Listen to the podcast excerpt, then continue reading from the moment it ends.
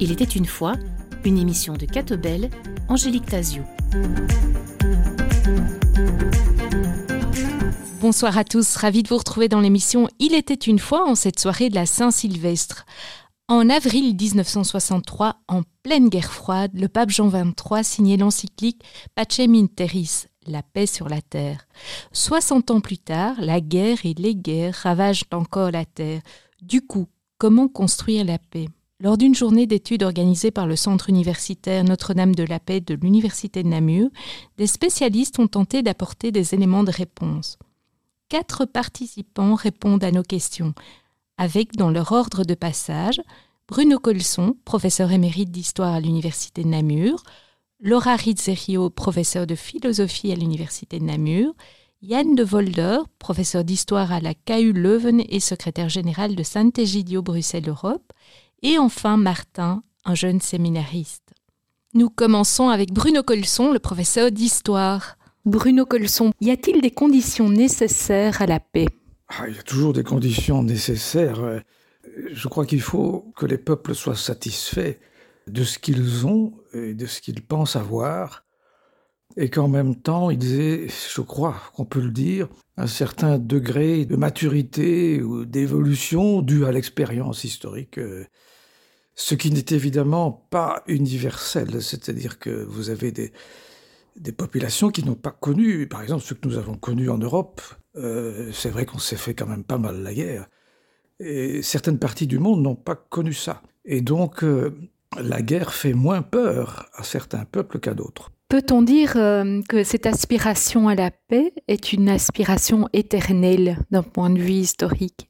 Oui, puisque c'est une aspiration humaine, donc que vous lisiez les, philosophes grecs ou bien la, pensée chinoise, Confucius et, d'autres anciens écrivains, ou bien que vous lisiez les travaux des historiens sur, sur l'histoire des peuples de l'humanité entière, c'est clair que l'aspiration à la paix, elle est éternelle.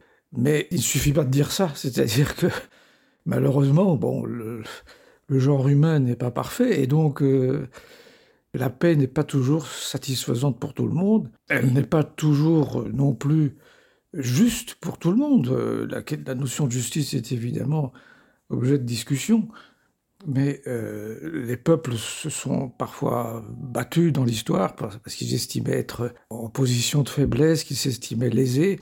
Euh, on remarque que dans chaque guerre pratiquement, et ça se voit encore maintenant, chaque camp revendique évidemment d'avoir raison.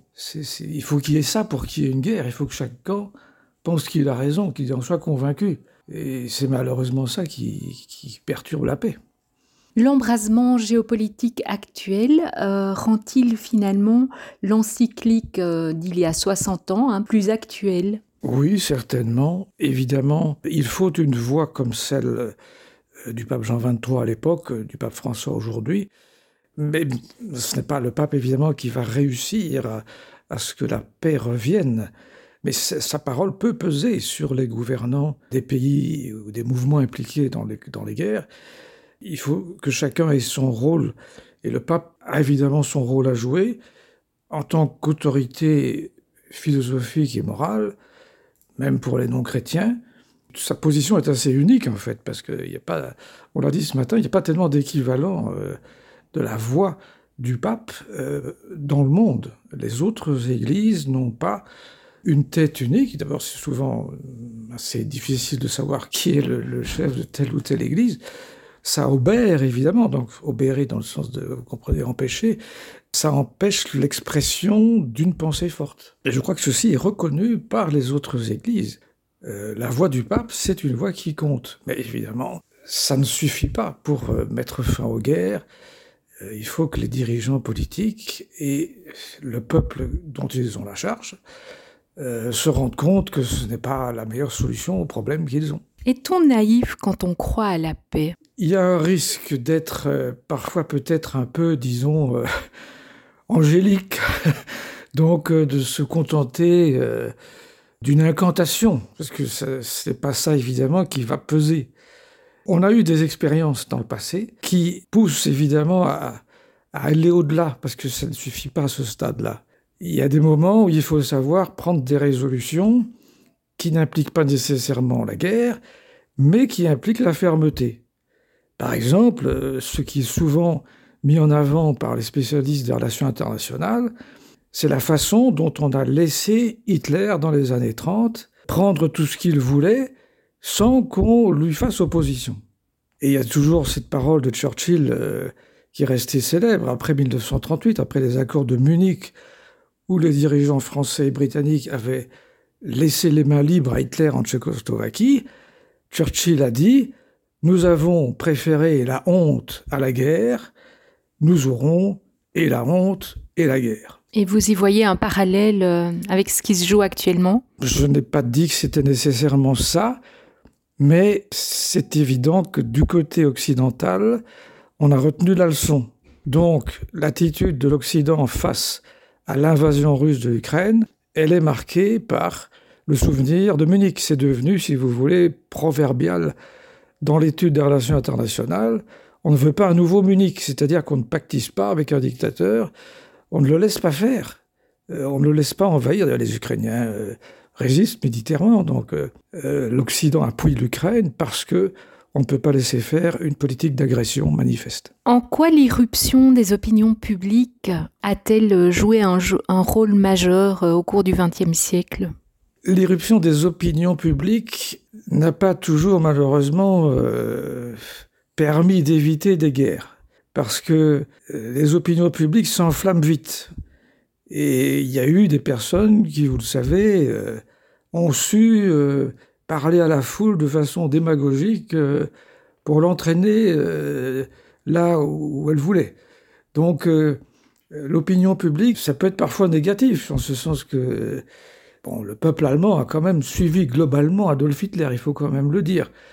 Euh, même si on n'a pas toujours compris ce qu'il voulait dire. Hein. Les, Allemands, euh, les Allemands ne voyaient pas toujours clair dans son jeu, mais précisément, ça aussi, ça a servi évidemment d'avertissement, parce qu'on peut retrouver des situations pareilles. Euh, l'opinion publique, vous voyez ce qui se passe en Russie pour le moment, d'après ce qu'on sait de l'opinion russe, on ne peut pas dire qu'elle soit vraiment opposée à la politique d'agression de Vladimir Poutine.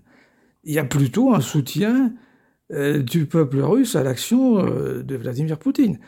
Ça pose question. Donc, il suffit pas de dire il faut demander à l'opinion, elle sera toujours pour la paix. C'est pas toujours le cas. Au fil des siècles, les manières de faire la guerre se sont perfectionnées euh, et, on assiste à des guerres de plus en plus violentes. Est-ce que c'est une composante à prendre aussi en considération quand on recherche la paix? Oui, bien sûr. on peut dire qu'à partir de la Première Guerre mondiale, les armes font de tels dégâts sur les corps que on ne peut plus envisager la guerre de la même façon. En 1914, d'ailleurs, les états-majors ont été surpris par le, nombre de pertes euh, occasionnées par euh, les, opérations militaires.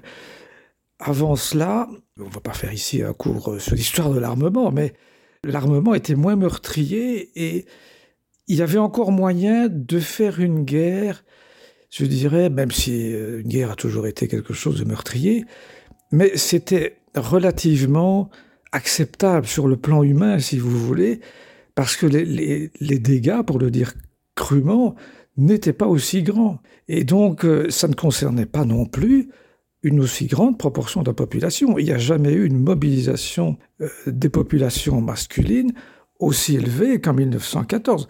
Même durant les guerres de Napoléon, vous savez, on n'a pas mobilisé autant de jeunes hommes qu'en 1914. Donc la Première Guerre mondiale a été vraiment un marqueur, enfin un, changement de cap euh, radical, qui a d'ailleurs fait naître en grande partie le pacifisme. Il existait déjà un peu avant. Euh, les états-majors ne le soupçonnaient pas, les généraux ont été surpris par les dégâts occasionnés sur leurs troupes, mais cette guerre-là a été incontestablement euh, un révélateur, et vous le savez, bon, il n'y avait pas encore d'armes nucléaires, mais avec l'arme nucléaire, c'est devenu encore pire, évidemment. Croyez-vous que la paix soit possible encore en Europe? Elle existe au sein de l'Union européenne, et c'est un acquis considérable. Quand on voit l'histoire, bah, l'Union européenne rassemble des, des, nations qui se sont fait la guerre, et il n'y a pas si longtemps que ça. Euh, quand vous regardez... Euh, comment les Allemands et les Français, ne prenons que, ces deux pays, se traitaient pendant les deux guerres mondiales, euh, ben vous devez quand même vous dire qu'on a fait de fameux progrès depuis. Donc euh, l'Europe est devenue une zone de paix et en même temps une zone de démocratie. Bon, il faut parfois faire un peu attention à ce qui se passe dans certains pays, mais globalement, bon, l'Union européenne, c'est une zone de paix démocratique. C'est d'ailleurs un des attraits de l'Union européenne auprès des autres pays. cette zone de paix démocratique pourrait effectivement s'étendre encore plus. Bon, il faut, il faut d'abord savoir que plus on s'étend, plus on dilue ce qui fait le cœur de l'Union européenne. Donc euh, c'est difficile de mener une politique commune euh, déjà à 27, mais alors si on, devient encore plus nombreux. Donc tout ça est évidemment à, peser et il faut peut-être prévoir des, des, niveaux différents. Hein, c'est ce que certains ont déjà dit d'ailleurs. Mais il est clair que la zone de paix démocratique, elle existe au sein de l'Union européenne elle devrait aussi exister au sein du Conseil de l'Europe. La Russie fait partie du Conseil de l'Europe, je ne sais pas si vous le savez, mais depuis 1945, le premier rêve européen, c'était ça. Là, évidemment, le rêve est brisé euh, puisque la Russie envahit l'Ukraine. Dernière question, en quoi euh, l'encyclique d'il y a 60 ans peut-elle encore être parlante aujourd'hui? Bah, Je vous avoue que je ne la connais pas tellement, mais d'après ce que j'ai appris ce matin, je crois qu'elle est nécessaire dans le sens où elle exprime une position vis-à-vis de pays qui disposent d'armements considérables et qui ne se rendent pas compte qu'ils peuvent être entraînés comme ça à une escalade sans fin qui peut aboutir à la destruction de l'humanité elle-même. Car c'est ça l'armement nucléaire. Vous savez, on peut détruire la, Terre plusieurs fois avec toutes les armes nucléaires qu'on a maintenant dans, les différents pays qui, l'ont. Donc, euh, il faut de temps en temps pouvoir écouter une voix qui dit euh, ça suffit, euh, il faut rester euh, humain, raisonnable. Donc c'est en ce sens-là euh, que c'est toujours d'actualité. Nous ne sommes plus à l'époque de la crise de Cuba où on a vraiment craint que une guerre nucléaire éclate. Ici, avec l'Ukraine, vous savez que depuis que l'agression russe a commencé, bon, les armes nucléaires russes sont quand même en arrière-plan. Vladimir Poutine en joue d'ailleurs habilement, mais euh, sans franchir le pas, bien sûr, car là, les Chinois lui disent non, et ça, il ne faut pas aller de ce côté-là. Et c'est vrai que dès qu'on passe au seuil nucléaire, hein, l'expression dit bien ce qu'elle veut dire, le seuil nucléaire. Donc euh, ça, c'est entrer dans une nouvelle dimension où on ne sait pas du tout ce qui se produira. Donc euh, le, discours de 1963, l'encyclique du pape de 1963, elle est toujours là pour nous dire attention, pour dire surtout ça aux dirigeants politiques, évidemment, et singulièrement à Vladimir Poutine, on ne sait pas où ça pourra déboucher. Hein. Donc, euh, je crois qu'il en est conscient, Vladimir Poutine. Il est, tout ce qu'on veut, mais il n'est pas idiot. Bon, et alors ces généraux, parce qu'il n'est pas tout seul à décider, hein, les généraux russes euh, savent quand même ce que ça implique une guerre nucléaire. Donc même si on prend des armes nucléaires miniaturisées, puisqu'il y en a, donc le nucléaire tactique, même ça, ce serait franchir un, pas qui nous entraînerait euh, dans une direction où on ne sait pas très bien ce qui se passera. Après Bruno Colson, professeur d'histoire, je vous propose d'évoquer la paix avec Laura Rizziero, professeur pour sa part de philosophie. Laura Rizziero, pourquoi avoir organisé une journée de réflexion sur l'encyclique Pacem in Terris 60 ans après sa publication? Nous avons organisé ce colloque parce que cet encyclique nous parlait et il nous semblait que cet encyclique était encore d'extrême actualité. Euh, bien sûr, elle est datée, il y a des choses qui ne sont plus, euh, certaines expressions et les langages n'est plus peut-être pour certains aspects adaptés, mais d'une façon générale, cet encyclique est vraiment intéressante à explorer parce que d'abord, elle parle à tous, hein, elle est adressée à tous les hommes de bonne volonté, donc à toutes les, pas seulement aux croyants, et puis parce qu'il considère que la paix n'est pas l'absence de guerre, ou bien la paix n'est pas le résultat de la fin d'une guerre, mais la paix à construire par fondée sur la reconnaissance de la dignité de toute personne, le respect des droits et des devoirs, et puis le travail du bien commun, donc ce sont des thèmes qui sont aujourd'hui les thèmes qu'il nous faut justement pour penser aujourd'hui la paix dans le monde dans lequel nous vivons. Vous y croyez, vous, euh, Laura, à la paix? Oui, j'y crois et je crois que la journée que nous avons vécue aujourd'hui à travers les différentes interventions qui décrivaient euh, ce qu'est la guerre, ce qu'est la paix, des interventions qui ont bien montré l'enjeu de l'encyclique et l'enjeu et l'importance que depuis toujours la tradition chrétienne a accordé à la paix comme à la fois un idéal mais aussi une ressource, les deux. Donc euh, la paix naît à l'intérieur de nous-mêmes dans la mesure où nous pouvons accepter l'autre dans les dialogues, dans le respect de sa liberté, en vivant dans la charité, dit l'encyclique, et en construisant, l'encyclique insiste beaucoup sur la construction d'une autorité qui est une autorité universelle et mondiale, qui ne veut pas dire une personne autoritaire, mais veut dire peut-être même un groupe de personnes ou des institutions qui se chargent justement de rendre possible de créer des espaces, et ça a été souligné dans la journée, des espaces où il est possible de réaliser les dialogues, justement, des espaces où les hommes peuvent s'entendre, peuvent se connaître dans leur diversité et peuvent se respecter. Or, l'exigence de cette autorité mondiale me semble fondamentale aujourd'hui pour résoudre certains conflits qui datent depuis plus de 70 ans. Et en plus, l'Église a beaucoup insisté sur euh, cette euh, l'exigence de cette euh, autorité. Et je crois que là, il y a un chemin peut-être que nous pourrions mettre en relation avec toute une tendance qu'il y a dans la société civile, à l'extérieur de l'Église évidemment, qui va dans le sens de donner plus d'importance à la participation citoyenne, au commun, à la gestion commune des ressources, à une gestion qui est organisée par les citoyens des ressources qui sont communes.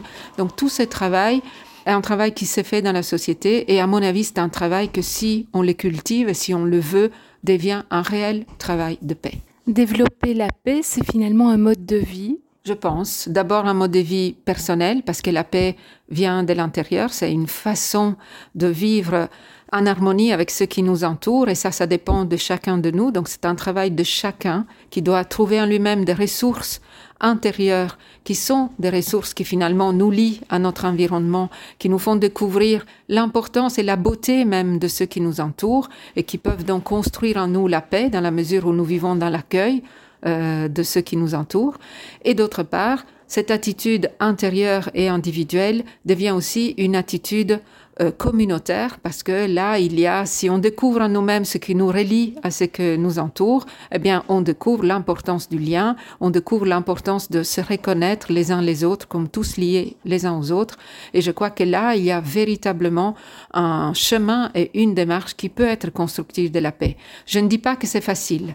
Hein, ce discours n'est pas un discours euh, simpliste, enfin, peut-être dit comme ça, mais je pense que ce chemin est un chemin de tous les jours, un chemin qui doit tous les jours surmonter des difficultés immenses. Et pour vous dire une anecdote, pour organiser cette journée sur la paix, il m'a fallu une énergie colossale que j'ai jamais utilisée, employée pour construire une autre journée d'études, comme si c'était une métaphore pour moi.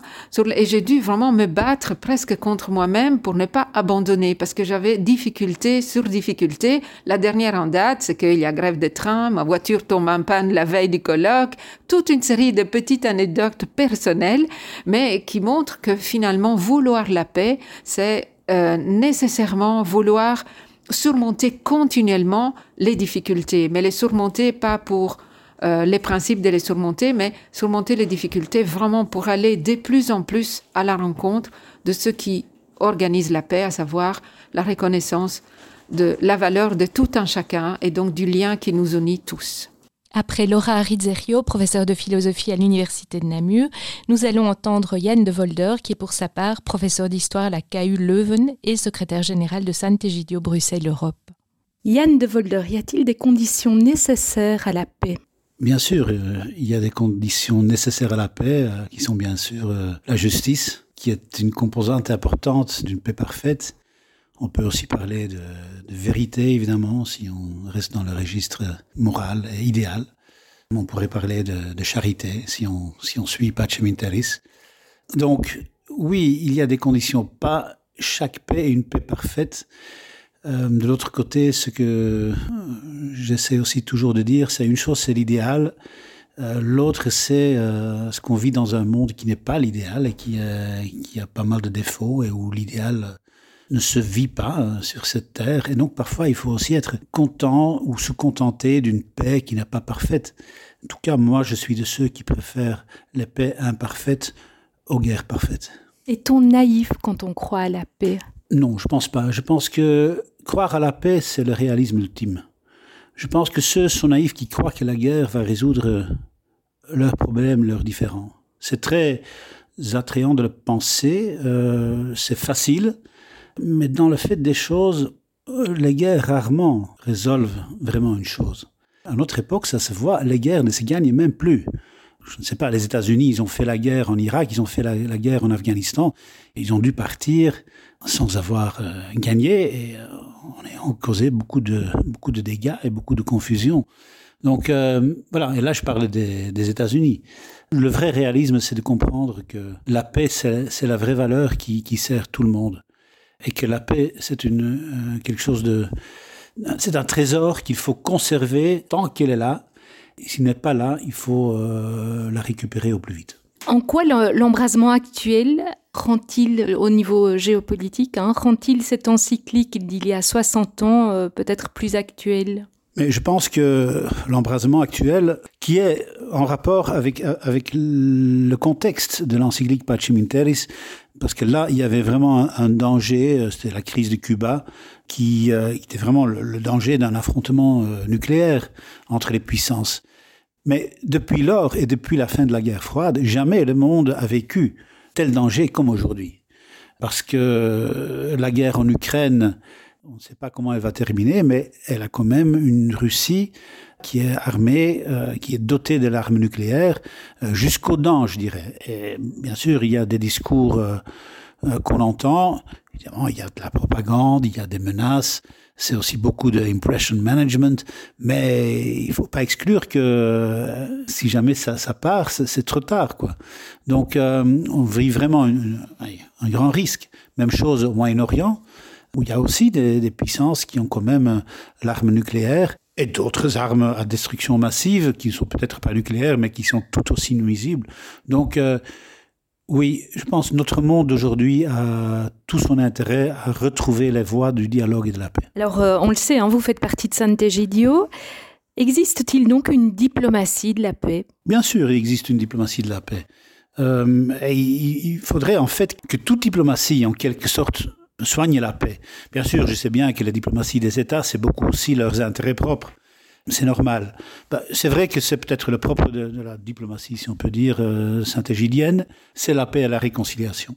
C'est aussi, d'ailleurs, je dois dire, euh, l'intérêt de, la diplomatie du Saint-Siège, par exemple, qui traditionnellement, bien sûr, euh, visait beaucoup les intérêts des catholiques ou des chrétiens, qui les défendait, et c'est à juste titre d'ailleurs, mais qui de plus en plus aussi, dans le siècle passé, est devenue une diplomatie de la paix.